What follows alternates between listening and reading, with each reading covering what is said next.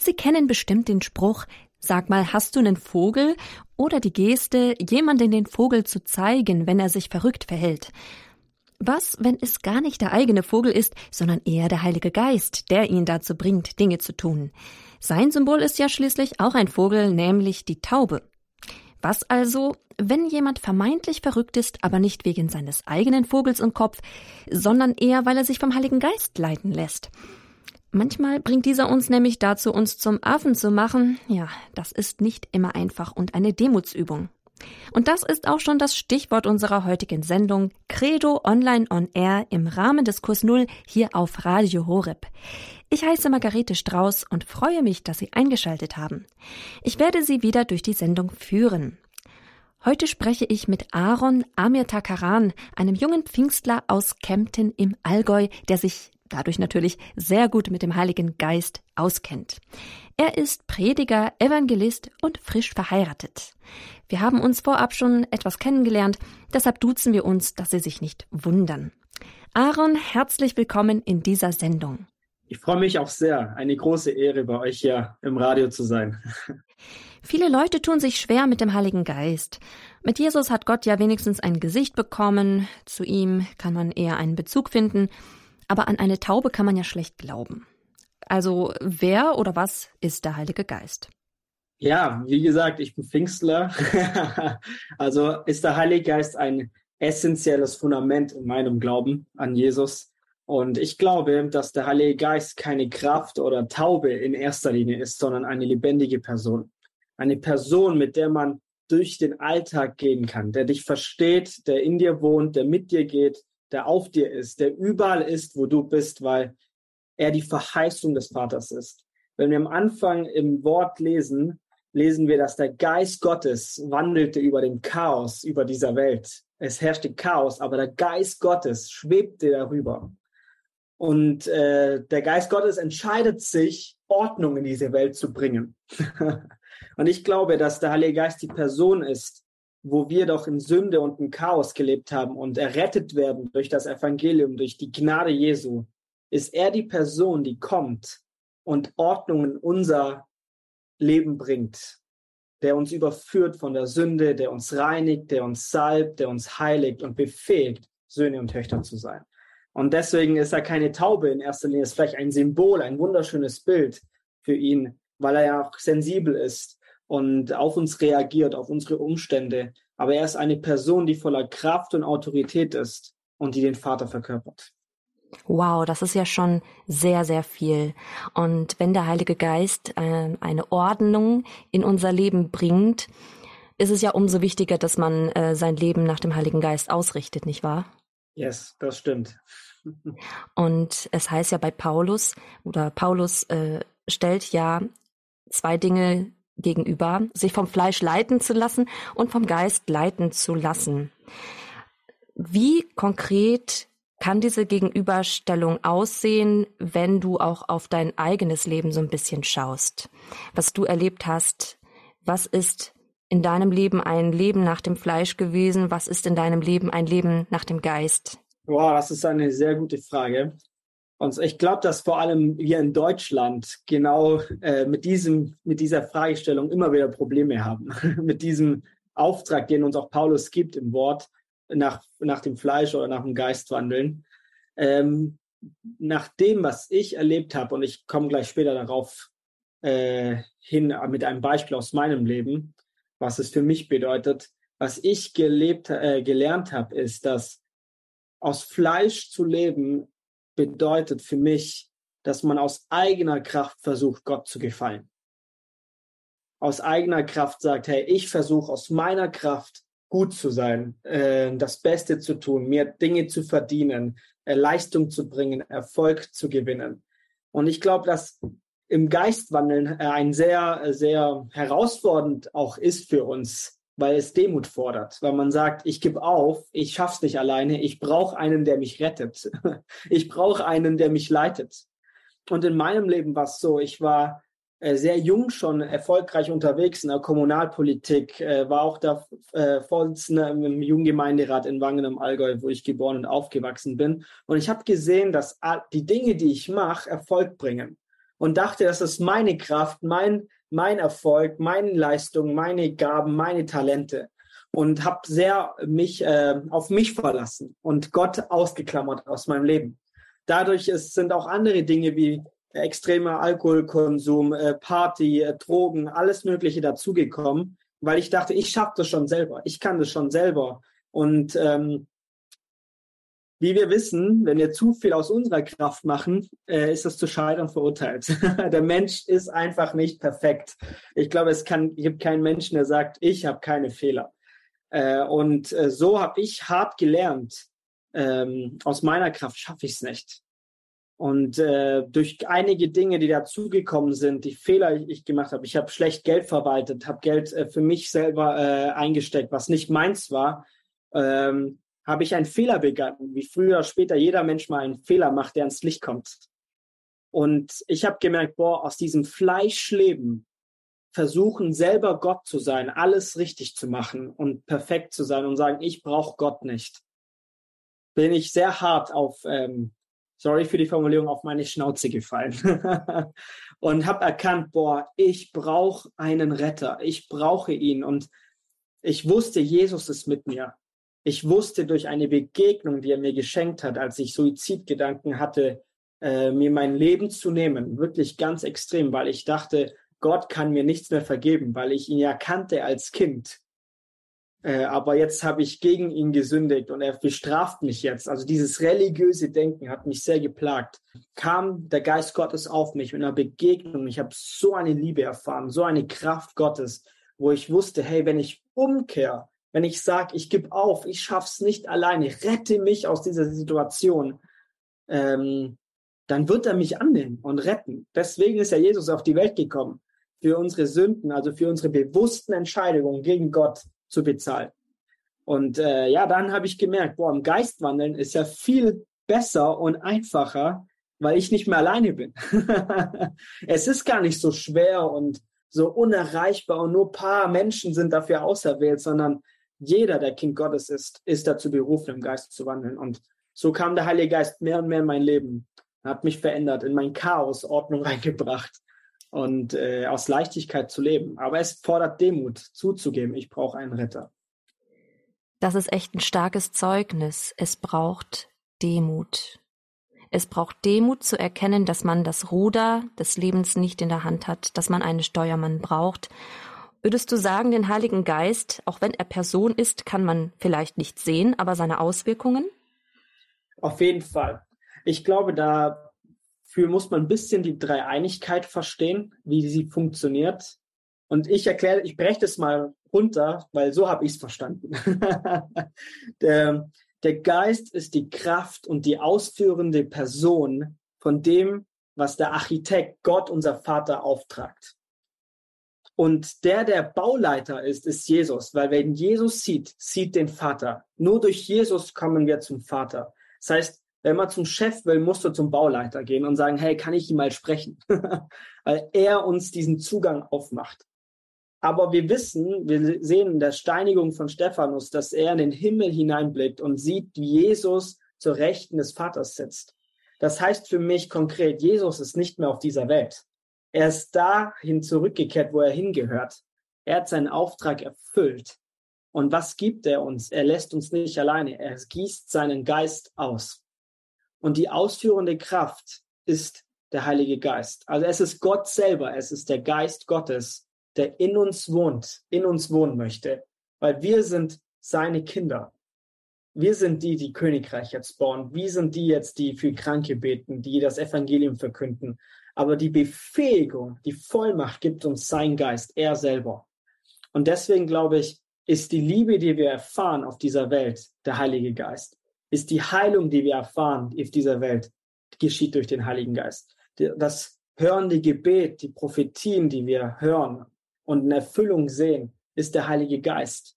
Und diese ganze Kraftmanifestation und Demonstration Gottes, die ja diesen christlichen Glauben, den wir haben, überhaupt lebendig machen.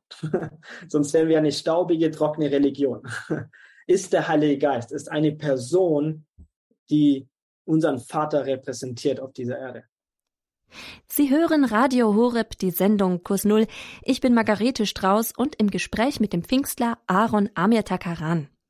Aaron, viele Menschen versuchen alles aus eigener Kraft zu tun, auch gerade unter Christen sieht man das sehr oft. Es wird sogar gesagt, das gehöre zu einem erwachsenen, mündigen Glauben dazu, dass man nämlich alles selbst in die Hand nimmt. Was sagst du dazu? Ähm, ich würde auf jeden Fall dem auch zustimmen. Aber ich glaube, es ist eine Definitionssache. Äh, die Frage, die wir uns stellen müssen, ist, was müssen wir selbst in die Hand nehmen? ich glaube, wenn wir unser Leben, und das Leben ist ja ein Riesenwort, man kann ja sagen, hey, was ist das Leben? Ähm, aber ich glaube, Leben ist erst dann möglich, wenn du eine Beziehung mit Jesus hast. Leben beginnt mit dem Zeitpunkt, wo du kommst und sagst, Jesus, ich lade dich in mein Leben ein. Ähm, weil jedes Baby, was auf die Welt kommt, fängt an zu sterben.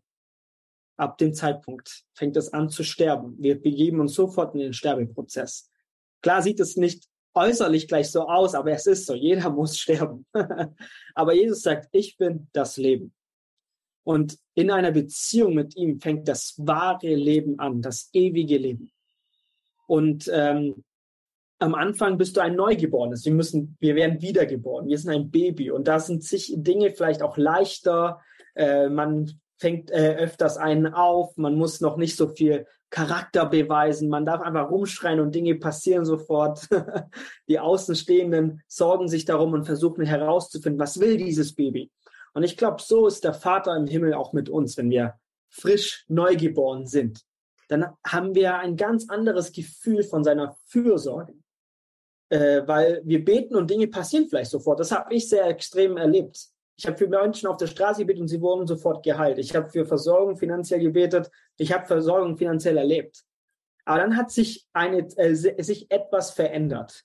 Wenn das Baby größer wird und in ein Teenageralter sich begibt, dann muss es anfangen, Charakter zu lernen. Das ist, dass Gott nicht ein Automat ist, wo man was reinwirft und das rausbekommt, was man will, sondern lernt zu vertrauen, dass er weiß, was besser ist für uns als ich. Und ich glaube, das ist das Leben selbst in die Hand zu nehmen und zu sagen, ich vertraue ihm und nimm's in die Hand und gib's ihm. Immer wieder in verschiedensten Situationen, auf der Partnersuche, im Job äh, oder im Studium, im ganz normalen Alltag, wenn es herausfordernd ist, nehme ich mein Leben in die Hand und behalt's aber nicht selber, sondern leg's in seine Hand und sag, das sollst du machen durch mich. Ich kann es nicht. Und das ist, glaube ich, reif werden im Glauben, zu erkennen, dass es eine Partnerschaft ist und das Leben in die Hand zu nehmen und ihm zu geben und sagen, ich vertraue dir und du sollst mein Leben regieren. Das ist viel leichter gesagt als getan. Ähm, wir können auch als Christen aus Erfahrung sprechen, weil wir immer wieder die Erfahrung machen, wie schwierig es ist, ins Ungewisse auch manchmal springen zu müssen. Und du hast in unserem vorbereitenden Gespräch gesagt, wenn du Wunder sehen willst, musst du deine Komfortzone verlassen. Und auch Jesus wurde ja in die Wüste vom Heiligen Geist gedrängt. Also ist es schon auch manchmal ein Leben über die Komfortzone hinaus, sich vom Heiligen Geist leiten zu lassen und Gott auch mal etwas in die Hände zu geben. Was hast du für Erfahrungen gemacht? Ähm, vielleicht zu Anfang und dann würde ich mich freuen über ein Patentrezept, wie man das als Christ schafft, sein Leben auf diese Weise in die Hand zu nehmen und es Gott zu geben. Boah, ich, Gott hat mich schon ganz oft äh, herausgefordert, meine Komfortzone zu verlassen. Ähm, aber das ist auch das Schöne, weil wenn du verstanden hast, ich bin niemals alleine, ist es leichter, die Komfortzone zu verlassen. so wenn äh, Jesus uns einen Auftrag gibt, dann lässt er uns nicht damit alleine. Er steht auf dem Wasser, äh, wo, viel, wo es wirklich stürmt und ruft Petrus, komm zu mir. Äh, und er lässt Petrus nicht alleine. Jesu, äh, Petrus musste das Boot verlassen, um dieses Wunder zu erleben, auf Wasser zu gehen. Aber der Schlüssel war von ihm, die, seine Augen auf Jesus gerichtet zu halten, nicht auf die Wellen und um die, auf die Umstände zu achten. Weil sobald er den Blick weggenommen hat, ist er runter, äh, ist er nicht mehr auf Wasser gegangen, sondern ist abgetaucht. Aber Jesus lässt ihn nicht abtauchen und äh, ersaufen, sondern er hält ihn sofort fest und zieht ihn hoch. Aber er ist auf Wasser gegangen, Petrus. Und in meinem Leben habe ich das erlebt, als äh, Jesus zu mir gesprochen hat, ähm, es wird Zeit zu heiraten. ich äh, bin jetzt fast ein Jahr verheiratet und äh, ich war in meiner Bibelschulzeit, meinem letzten Jahr, als Bibelstudent hast du kein Geld. und das ist auch vollkommen in Ordnung, weil du Gott neu kennenlernst. Und wir sollten mit 0 Euro Budget anfangen, die Hochzeit zu planen. Und das ist echt herausfordernd, vor allem wenn man in Deutschland aufwächst und denkt, das ist unverschämt. Du musst doch hart arbeiten für, für eine Hochzeit und Geld sparen und hier und da. Und das stimmt alles. Das ist alles richtig. Aber es ist viel wichtiger und richtiger, dem nachzufolgen, der dir das Leben geschenkt hat. Und wir haben gemerkt, wir haben die Komfortzone verlassen, auch riskiert, dass Leute vielleicht uns blöd anschauen und sagen, ihr seid doch echt verrückt. Seid doch mal, bleibt doch mal realistisch, bleibt doch mal auf dem Boden. Und uns vielleicht auch verurteilen. Äh, wir sind das Risiko eingegangen und er hat alles versorgt. Übernatürlich äh, ist Geld reingekommen. Menschen haben gesagt, hey, ich will diesen Part übernehmen, weil ich glaube, dass ihr zusammengehört. Ich spüre, dass Jesus wirklich will, dass ihr heiratet. Und das war so krass. Ähm, und wir konnten heiraten. Amen. Amen. Ein anderes Zeugnis ist, ähm, auf der Straße habe ich schon viele Heilungen und Bekehrungen erlebt. Und eines Tages war ich mal auf einer Esoterikmesse zum Evangelisieren, weil dort sind wirklich hungrige Menschen nach dem Übernatürlichen. Es ist so leicht dort von Jesus zu erzählen, äh, weil wir das wahre Übernatürliche tragen, wonach sie eigentlich suchen. Und äh, ich war auf der Messe, wir haben viele Zeichen und Wunder erlebt, Menschen haben sich bekehrt und ich war schon fertig und war draußen und ähm, war auch echt schon müde vom Tag, weil wir ein ganzes Wochenende Einsatz hatten. Und meine Mama hat mich angerufen und gefragt, ob ich schon was gegessen habe und weiß Mütter, einer der schönsten Geschöpfe, die Gott je gemacht hat, fragen, wie geht's dir? Alles gut? Und ich telefoniere mit ihr und ich sehe eine Frau aus dieser Messe herauslaufen. Und in mir sagt eigentlich alles, boah, Aaron, du brauchst Ruhe, du brauchst Entspannung jetzt, du hast genug getan, genug die Welt gerettet, jetzt geht's mal um dich. Aber der Heilige Geist stupst mich an und sagt, sprich diese Frau an. Sprich sie einfach an. Und sie steigt schon ins Auto und ich dachte, ach, sie fährt jetzt gleich weg, aber sie bleibt da noch ein bisschen sitzen. Und ich wusste, boah, der Heilige Geist möchte dieser Frau begegnen.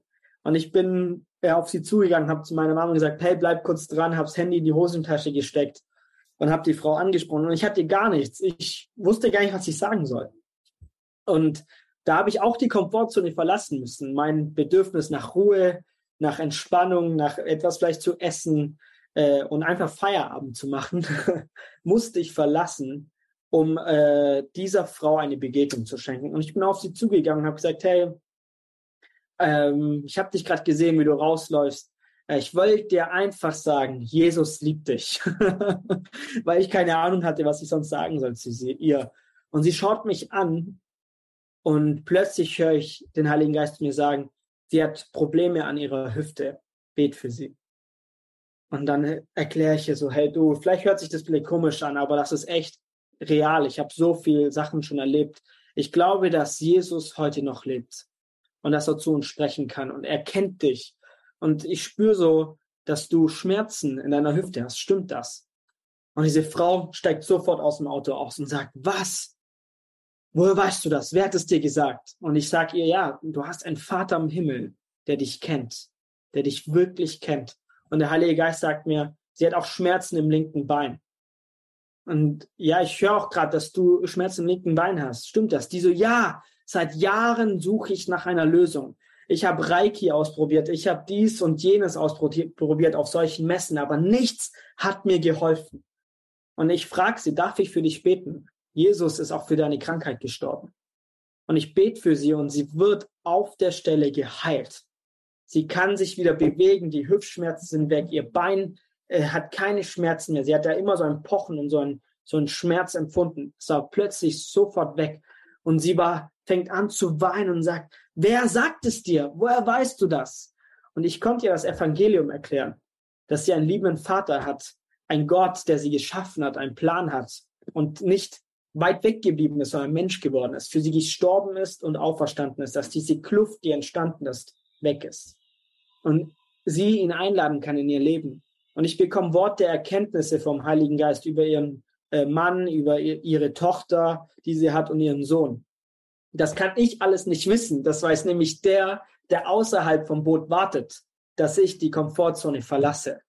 Und er sagt es mir und die Frau ist so berührt und wir konnten beten für ihre Familie und sie entscheidet sich für Jesus. Sie Halleluja.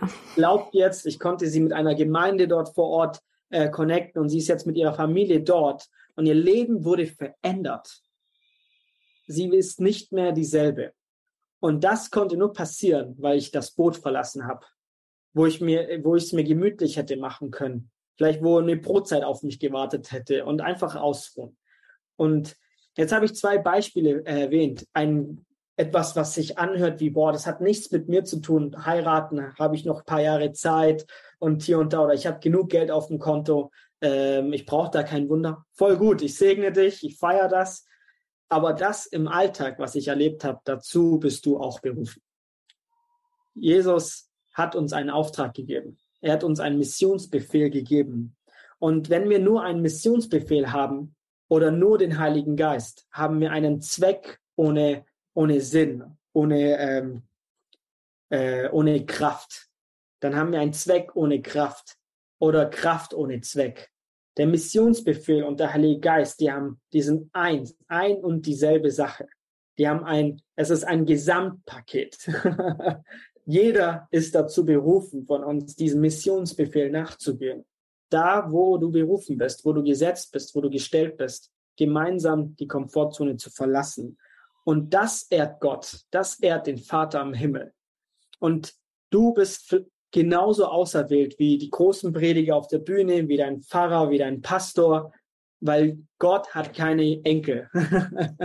er hat keine Enkel. Alle, wir sind alle seine Kinder, wenn wir an Jesus glauben. Er hat keine Enkelkinder. Dieser Auftrag gilt für uns alle. Und dieser Heilige Geist ist für uns alle da. Und er will, möchte mit uns allen partnern. Und jetzt, ich weiß nicht, ob ich dir einen Patenttipp geben kann, wie das funktioniert.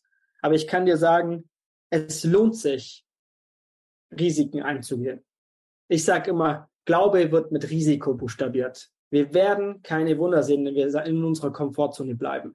Petrus hat, ist auf Wasser gelaufen, weil er das Boot verlassen hat. Er ist der Mensch, der auf Wasser ging. Er ist auch der Mensch, der dann einen Lahmen hochzieht und sagt, Gold und Silber habe ich nicht, aber das, was ich habe, gebe ich dir. Glauben. Er hatte Glauben, dass Jesus heilen kann. Und wenn du glaubst, dann hast du was zu geben. Und wenn du mal scheinst zu versagen, ich habe auch viele Zeugnisse, wo ich nichts erlebt habe, wo ich dachte, ich habe was und ich habe es ausprobiert und dann stand ich wie ein ähm, wie ein Verrückter da. aber die Person fragt dann, aber was treibt dich dazu, mich jetzt anzusprechen? Und plötzlich kann ich trotzdem von Jesus erzählen, weil ich die Komfortzone verlassen habe, weil Menschen denken, was ist so anders an dieser Person? Und Jesus ist da, um dich hochzuziehen. Er wird dich nicht verlassen. Und das ist so mein Tipp. Geh dieser leisen Stimme, die wir vielleicht Intuition nennen oder Gewissen, äh, die dir zuspricht, du kannst das, du schaffst das, dazu bist du gemacht. Ermutige diese Person an der Kasse, deinen Kollegen. Äh, bete für sie vielleicht, erzähl sie von mir. Geh dieser leisen Stimme nach und du wirst Unglaubliches erleben. Viele fragen sich jetzt vielleicht, wie kann ich erstens unterscheiden, ob das jetzt mein eigener Vogel ist, den ich da höre, oder dass es wirklich der Heilige Geist ist? Und wie mache ich das überhaupt, dass ich diese Stimme vernehme? Denn vielleicht habe ich schon versucht, aber ich höre nie etwas und gibt es Störfaktoren, die man da vielleicht zuerst ausräumen muss? Welche sind das? Wo soll man da anfangen? Wenn du eine Stimme erkennen möchtest, dann musst du die Person kennen. wenn du noch nie mit der Person gesprochen hast, wenn du nicht Zeit verbringst mit einer Person, wirst du auch sie nicht erkennen. Äh, ein Beispiel ist in der Ehe. Wenn ich nicht Zeit mit meiner Frau verbringe, werde ich sie auch nicht kennenlernen, weil es ist ja ein, ein Geschenk des Lebens, eine Person immer mehr kennenzulernen. Und so ist es auch mit Jesus, mit dem Heiligen Geist. Du musst ihn kennen. Und das ist Intimität. Um seine Stimme zu erkennen, musst du seine Stimme hören. indem du mit ihm Zeit verbringst, indem du keine Ahnung, das kann so vielfältig aussehen, Lobpreis machst, äh, betest, Bibel liest oder spazieren gehst und einfach mit ihm in einen Dialog gehst. Das kannst du immer und überall machen, weil der Heilige Geist ist nicht limitiert an einem Ort. Er ist überall und er ist immer da. Er wartet nur, dass wir uns zu ihm hinwenden und sagen, Heiliger Geist, was sagst du? Und dann auch vielleicht auszuhalten, in dieser Ruhe zu bleiben. Und ähm, das sind leider unsere Wörter auch limitiert. Äh, wir sagen hören, aber es ist nicht immer gleich eine akustische Stimme, die man hört, sondern bei mir ist es ganz oft, dass ich einfach einen Gedanken habe und ich ihn mache. Und das ist mich, äh, für mich ihn hören. Äh, meine Frau zum Beispiel, sie fühlt sehr viel Dinge. Sie fühlt, boah, das wäre das Richtige, das sollte ich machen. Und sie geht dem nach. Äh, manche Dinge, manche Leute wissen einfach, das ist das Richtige. das muss ich machen. Manche träumen eine Nacht davor von irgendetwas und müssen dem nachgehen. Josef ist ein Beispiel, er hat was geträumt. ähm, manche sehen vielleicht Bilder, irgendetwas vor ihrem inneren Auge.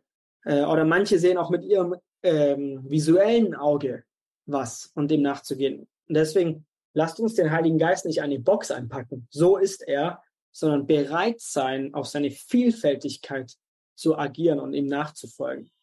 Also ich will dir sagen, wenn du seine Stimme erkennen willst, also sein Sprachrohr zu dir, verbring Zeit mit ihm.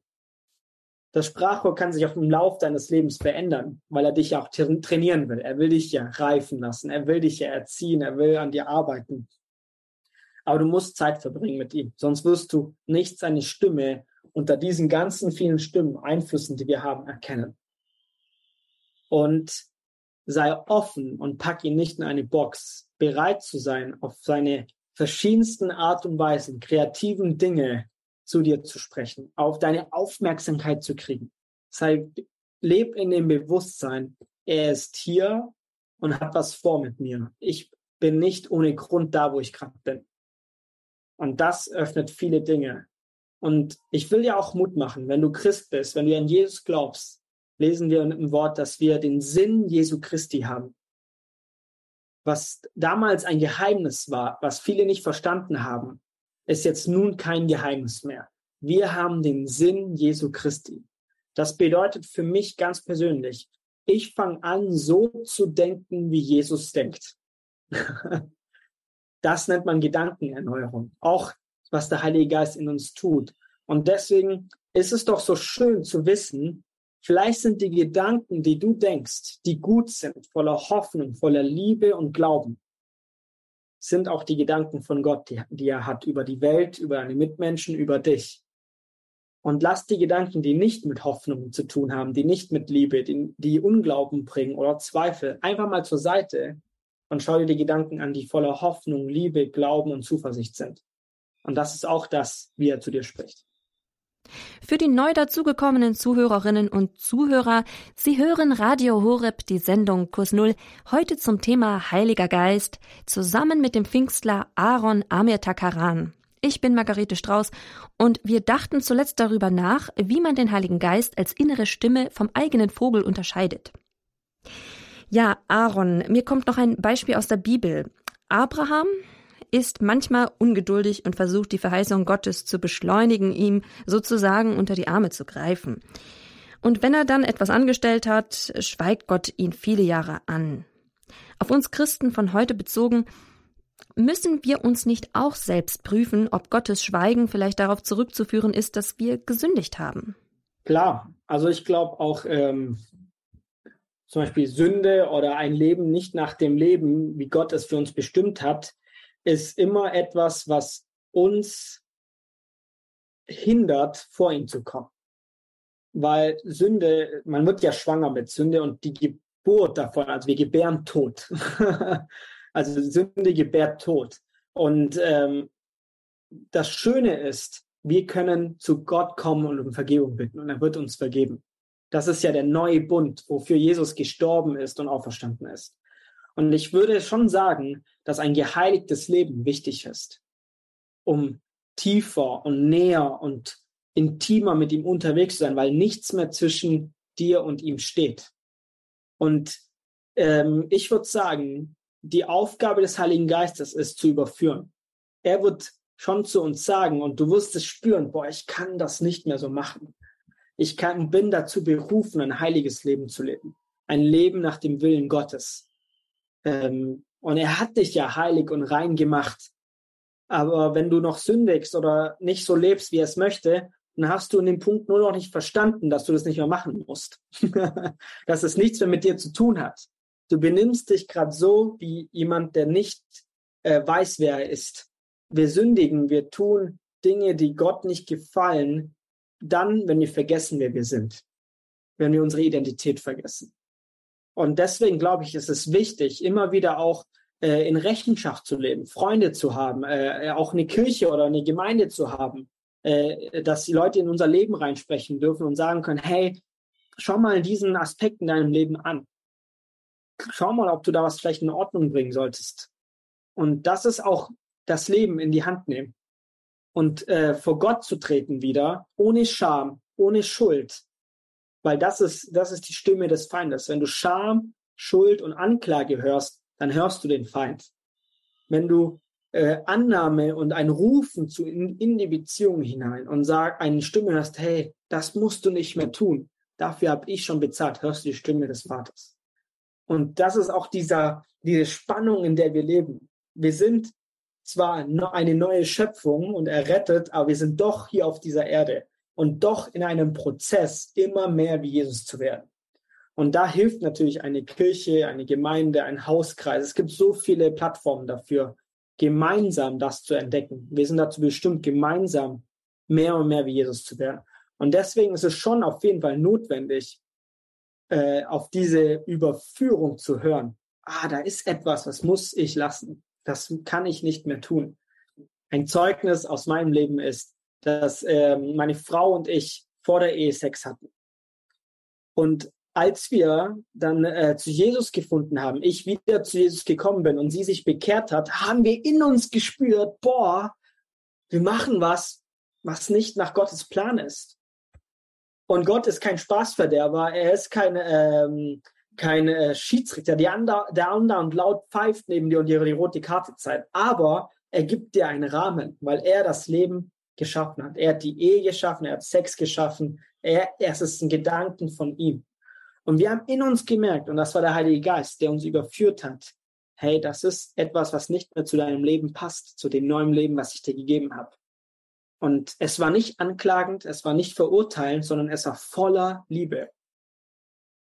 Und wir haben gemerkt, wow, ich glaube, wir müssen es lassen. Wir müssen warten, bis wir in diesem Bund sind einer Ehe, der einen sicheren Rahmen gibt, sich so intim hinzugeben einander, weil es ist echt sehr verletzlich und sehr schön. Und Gott hat einen guten Plan und einen Segen dafür. Und wir haben aufgehört, Sex zu haben miteinander. War es leicht? Nein, weil es schon etwas sehr Gutes ist. und ähm, was wir gemacht haben, ist, wir haben uns Rechenschaftspartner geholt. Wir haben Leute reingelassen, wir haben unsere Pastoren in unsere Gemeinde reingelassen, äh, die mit uns immer wieder gefragt haben, wie geht's euch damit? Wie läuft's? Wir haben Regeln aufgesetzt für uns. Wir werden nicht mal allein in einem Zimmer sein. Wir lassen die Türe offen und aufeinander aufgepasst, aber auch mit dem Heiligen Geist diesen Prozess gegangen. Es war nicht von heute auf morgen leicht, das nicht mehr zu tun. Es ist ein Prozess gewesen. Aber wir haben uns darauf eingelassen und das ist ja das Wunderschöne von unserem Vater. Er schenkt uns auch die Gnade, dann so zu leben, wie wir leben sollen.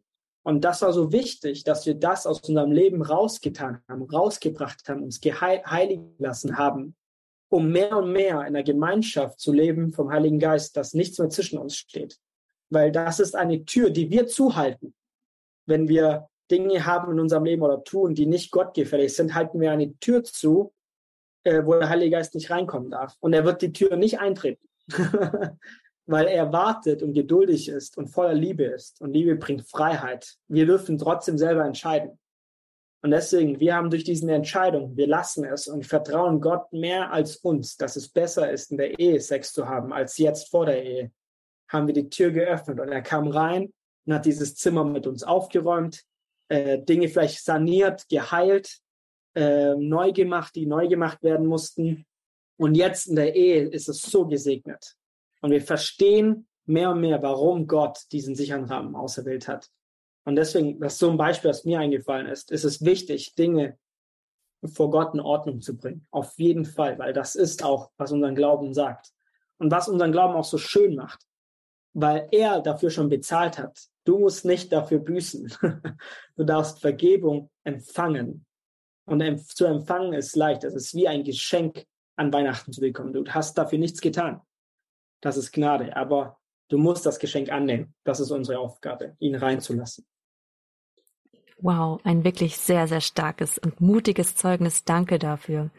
Also sehr, sehr beeindruckend. Und ihr macht euch ja auch ähm, auf einen Weg, denn ihr bereitet euch vor auf ein ganz interessantes Bootcamp, hast du erzählt.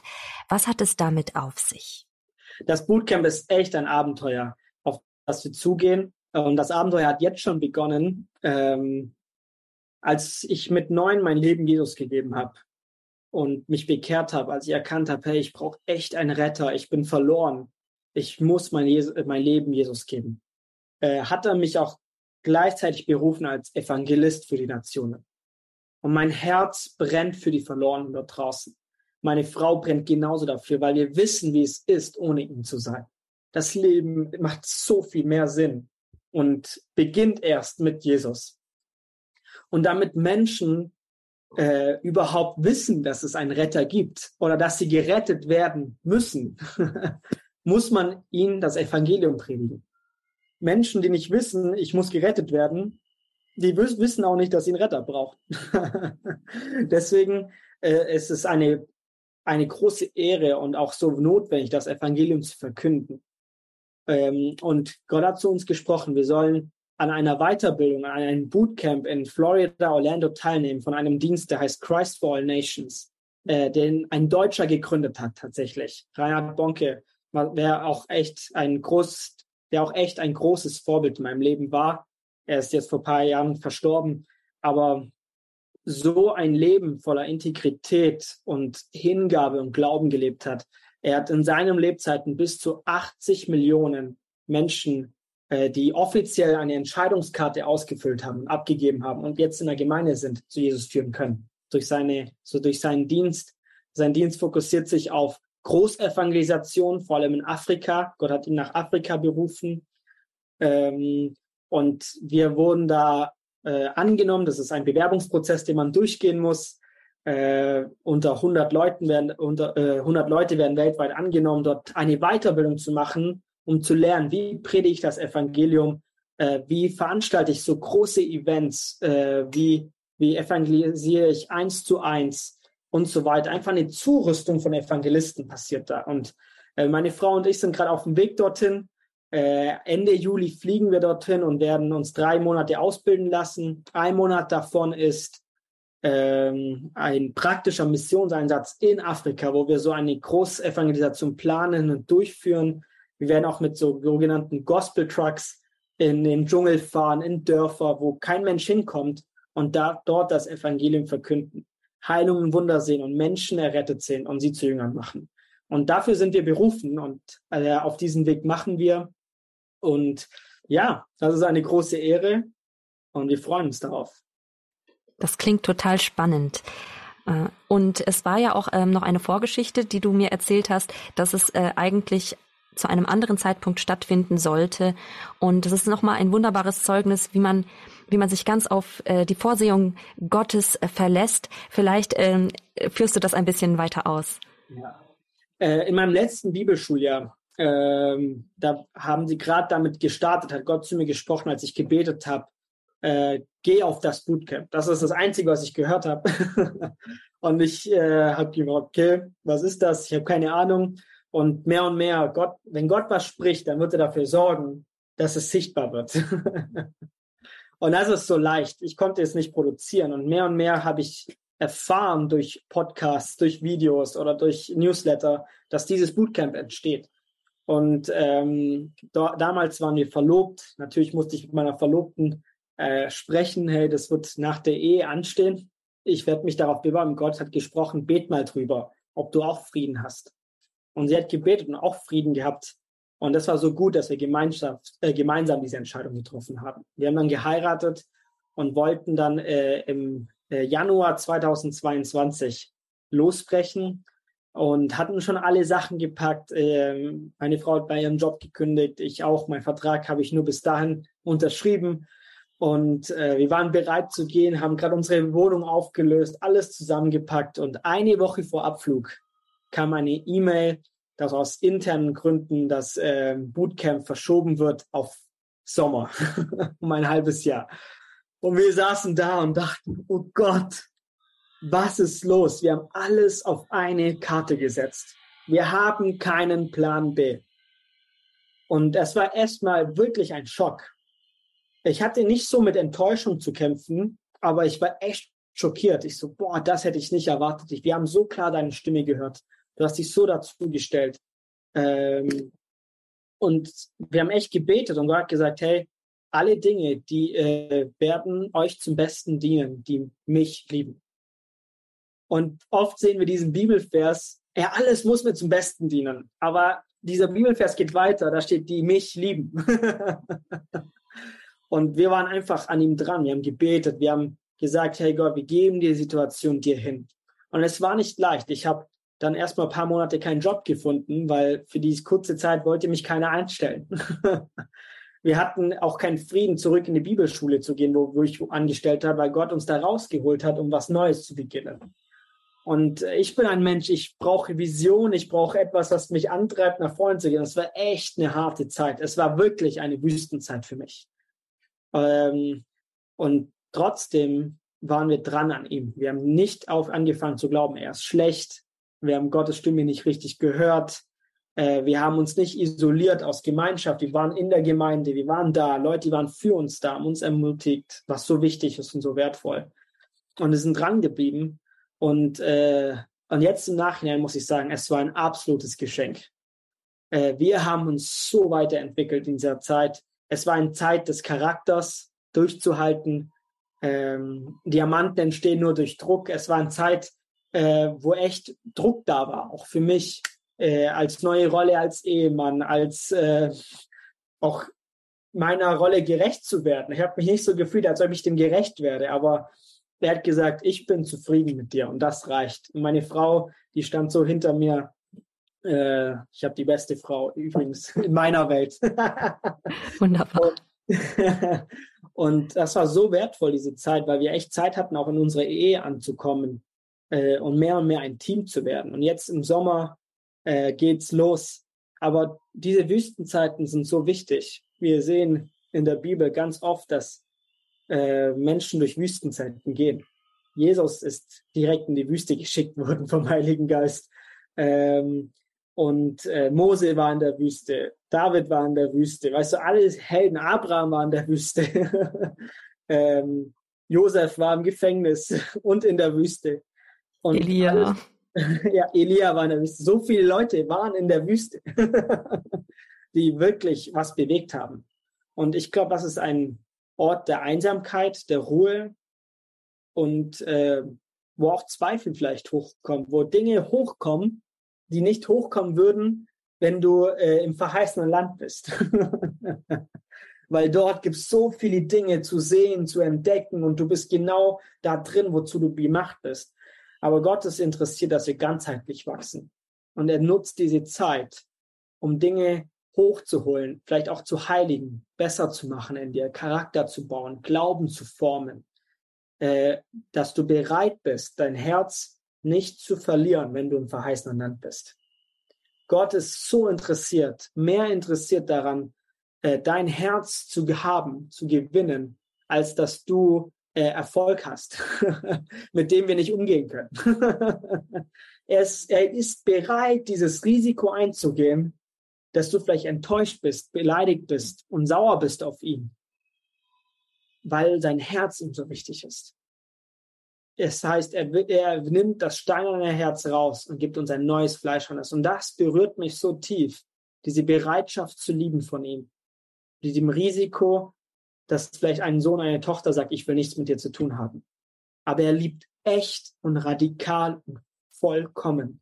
Und diese Wüstenzeiten ist eine Zeit, wo wir nicht viel fühlen vielleicht. Aber er war immer da. er war immer so treu. Er ist da und er hält sein Versprechen. Und äh, ich bin ein anderer Mensch nach dieser Zeit, weil ich mehr geworden bin wie er. Ich bin näher an seinem Herzen und er, nun kann er mir auch mehr anvertrauen, weil er weiß, er wird mein Herz nicht verlieren. Es demütigt einen, es humbelt einen.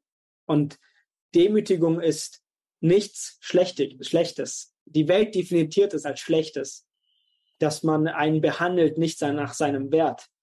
Aber Gott behandelt dich immer nach seinem Wert, weil er mit seinem Blut dich erkauft hat. Den höchsten Wert hast du für ihn. Und er zeigt dir nur, du brauchst mich. Willst du mich haben? Und er ladet dich immer in Beziehung ein.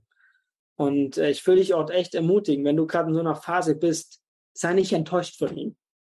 Äh, wende dich nicht von ihm ab, weil du brauchst ihn, da durchzukommen. Geh gemeinsam mit ihm. Wenn Dinge sich abwenden von ihm, wird er von dir, wird er sich niemals von dir abwenden, weil er einen Bund mit dir geschlossen hat. Und ich will dich echt einladen, durch diese Phase zu gehen. Ähm, weil nach der Wüste kommt das verheißene Land. Und das gehört dazu im Leben. Also ist dein ganz konkreter Tipp in so einer Wüstensituation im Leben durchzuhalten und zu verstehen, dass das auch dazu gehört und dass das alles Teil des Prozesses ist, den Gott mit einem tut. Ja, absolut. Durchhalten ist so wichtig. Wisst ihr, äh, Paulus schreibt, dass äh, das Leben mit Jesus, der Lauf des Lebens, ein Marathon ist. Es ist kein, Spr er ist kein Sprint, wo du 100 Meter 100 Prozent gibst und dann ist vorbei, sondern es ist ein Marathon, es ist ein Ausdauerlauf. Und um einen Ausdauerlauf zu bestehen, zu meistern, muss man trainieren. Du musst deine Lunge trainieren und du trainierst sie, wenn du gerade merkst, mir, mir, mir geht die Luft aus. Dann entwickelt sich deine Lunge. Es ist, Glauben ist wie ein Muskel, den man trainiert. Man muss Gewicht draufpacken, was du normal nicht halten kannst, damit du mehr und mehr Kraft gewinnst, dass du mehr Volumen hast in deinem Bizeps, dass die Männer es auch verstehen. und du hast Muskelkater und der ist nicht angenehm. Aber du weißt, ich habe was getan. Und diese Regenerationsphase ist auch wichtig, wo du Muskelkater hast, um nochmal mehr Gewicht draufzupacken. Und so wird dein Glaube gebaut. Ein, der Glaube ist ein Muskel. Er muss aktiv bleiben, er muss trainiert werden, aber er braucht auch Ruhephasen, oder Wüstenzeiten, wo es schmerzt, wo du ausruhen musst, wo du vielleicht nicht das machen kannst, wo du dachtest, das kann ich jetzt machen, aber du darfst trotzdem, das Training hört nicht auf, das gehört dazu. Und, oder Auslau Ausdauerlauf. Du musst die lernen, die Kraft einzuteilen, durchzuhalten, äh, zu beißen, den inneren Schweinehund zu überwinden, um ans Ziel zu kommen. Und dort warten, wissen wir, wer, wart, wer auf uns wartet. Jesus mit einer Siegeskrone, die nur er uns geben kann. Aber das Schöne ist, dass er nicht nur am Ziel wartet, sondern erst beim Start da und auch während dem ganzen Lauf durch den Heiligen Geist. Und begleitet uns, ermutigt uns, gibt uns Wasser, gibt uns vielleicht einen kleinen Snack, der uns nochmal Power gibt. Und dieses Wasser und Snacks sind Begegnungen, Ermutigungen, äh, Gottesdienste vielleicht, prophetische Worte, Dinge, die wir mit ihm erleben, die uns Kraft geben, weiterzugehen. Und deswegen durchhalten lohnt sich. Das ist so wertvoll äh, und das ist wichtig. Super. Zum Ende unseres Gesprächs ähm, vielleicht noch die letzte Frage. Welchen abschließenden Tipp oder welche Botschaft hast du für unsere Zuhörerinnen und Zuhörer, ein Leben mit dem Heiligen Geist zu beginnen, diesen ersten Schritt zu machen? Vielleicht ist man total verstrickt und weiß gar nicht, wo man anfangen soll, weil das ganze Leben ein einziges Chaos ist. Meine Botschaft ist, du allein kannst da nicht rauskommen. du brauchst jemanden, der dich rettet. Und du kennst diesen Retter. Vielleicht hörst du auch gerade zu und du kennst ihn nicht. Du kennst nicht Jesus. Aber Jesus ist Gott, Gottes Sohn. Und er hat für dein Chaos, für deine Schuld, für das Eklige, für das Schwere, was in dir ist oder was du trägst, mit dir äh, rumträgst, bezahlt. Er sagt, ich gehe ans Kreuz, der perfekt ist, der makellos ist. Gott selber lässt sich kreuzigen für dich, was wir niemals hätten tun können. Er zahlt den Preis. Er gibt dir die Lösung. Er gibt dir die Freiheit durch seinen Tod. Und das Gute ist, er ist nicht tot geblieben. Der Heilige Geist, der Geist Gottes weckt ihn vom Toten auf. und öffnet die Ewigkeit für uns. Eine lebendige Beziehung mit dem Gott, der diese Welt geschaffen hat, der dich und mich geschaffen hat, zu haben. Mit Jesus Christus. Und ich will dich ermutigen, komm heute und entscheide dich für ihn. Nimm dieses Geschenk an. Er hat seinen Part schon vollbracht. Er sagt, es ist vollbracht. Man kann nichts mehr hinzufügen zum Evangelium. Es ist vollkommen. Gott ist perfekt und heilig und vollkommen rein. Wir brauchen ihn. Wir brauchen ihn und er entscheidet uns, sich eine Beziehung mit uns Menschen zu haben. Und du kannst heute dich entscheiden, ob du dich schon mal entschieden hast, dein Leben zu geben, äh, ihm hinzugeben und zu sagen, hey, ich brauche dich oder noch nie. Heute ist der Tag der Rettung, steht im Wort. Heute kann dein Leben verändert werden. Und ich habe gemerkt, als ich mich zu Jesus hingewandt habe und sagte, rette mich, ich brauche dich, ich schaffe es nicht alleine. Dieses Aufgeben kostet dich. Aber der Lohn dafür ist ein Leben mit dem, der ewig lebt. Und du wirst auch ewig leben. Und die Verheißungen des Himmels werden real werden in deinem Leben. Und ich glaube, das ist mein Tipp. Wenn du mit dem Heiligen Geist unterwegs sein müsste, musst, willst, dann brauchst du eine Beziehung mit ihm. Und dafür ist Jesus gestorben. Und in dieses Chaos, am Anfang dieser Welt war Chaos. ähm, das ist ein Bild für unser Leben. Wo wir mit Chaos zu ihm kommen, bringt er Ordnung und baut einen schönen Garten. Deswegen wird vielleicht auch Jesus nach seiner Auferstehung verwechselt mit einem Gärtner. Weil er diesen Garten wo, wo, äh, in uns neu ansetzen möchte, Unkraut rauszieht und neu pflanzt. Und das ist die Schönheit, äh, mit ihm unterwegs zu sein. Ich glaube, das ist der einzige notwendige Schritt, um ein Leben mit ihm zu leben, zu führen, zu ihm zu kommen und sagen, ich brauche dich, rette mich. Danke Aaron Amir Takaran für die super Impulse zu einem Leben im Heiligen Geist und auch für die Starthilfe, ein solches Leben wirklich erstmal zu beginnen. Ich wünsche dir alles Gute für das Bootcamp und deine Arbeit im Weinberg des Herrn. Wir sind am Ende unserer Sendung Credo Online on Air hier auf Radio Horeb. Ich wünsche Ihnen noch viel Freude mit dem weiteren Programm und schalten Sie gerne am letzten Samstag im Oktober wieder ein zu einer neuen Ausgabe von Credo Online on Air. Dann bin ich wieder da für Sie mit super Themen und spannenden Referenten. Ich bin Margarete Strauß. Sie hören Radio Horeb. Leben mit Gott.